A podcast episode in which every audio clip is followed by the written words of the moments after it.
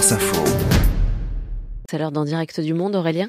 Nous sommes ce matin au Nauru. Oui, Claire, avec Grégory Pless, correspondant de, France Info euh, en Australie, que l'on retrouve tout de suite euh, à Sydney. Bonjour Grégory. Bonjour, bonjour à tous. Vous nous emmenez Grégory ce matin dans l'un des plus petits pays au monde, le Nauru, donc, euh, où l'Australie, hein, depuis maintenant dix ans, place en détention illimitée tous les réfugiés qui tentent de rallier l'île continent par bateau. Les derniers réfugiés retenus sur cette île, néanmoins, devraient tous être exfiltrés d'ici la fin du mois. Oui, alors cette information pour l'instant n'a pas été confirmée par le gouvernement. Ce sont des associations de défense des réfugiés qui s'en sont fait l'écho dans la presse.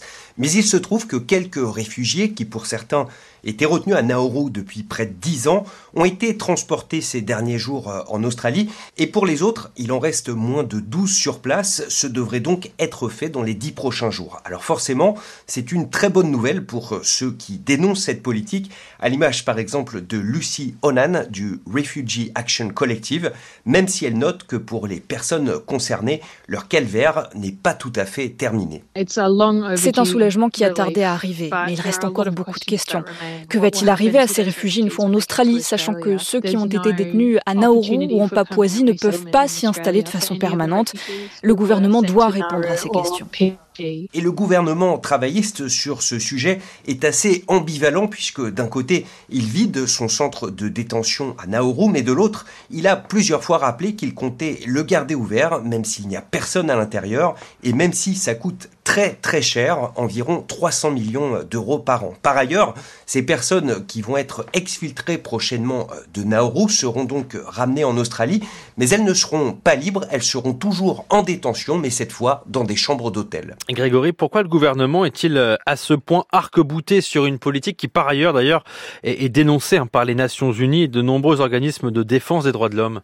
Eh bien parce que pour les deux principaux partis australiens, cette politique, c'est l'arme ultime contre l'immigration illégale, mais aussi un moyen de dissuasion très efficace, puisque depuis que cette mesure est appliquée, le nombre de migrants qui tentent de rejoindre l'Australie par bateau a fortement diminué, et donc aussi le nombre de morts en mer au cours de ces traversées qui, on le sait, sont toujours très périlleuses. Sauf que l'Australie, théoriquement, c'est un pays démocratique, et donc normalement, dans une démocratie, on ne maintient pas en détention indéfiniment des gens qui n'ont commis aucun crime et qui en plus n'ont même pas été jugés. C'est pourtant ce qui se passe et c'est pourquoi Lucie Onan, comme d'autres, compte manifester le 22 juillet prochain à l'occasion du dixième anniversaire de cette politique. Nous demanderons des droits d'installation et des titres de séjour permanents pour tous les réfugiés qui ont été détenus sur les îles de Nauru et Manus, mais aussi l'arrêt des refoulements de bateaux en mer. Alors, est-ce que ça suffira pour faire changer d'avis le gouvernement sur ce sujet?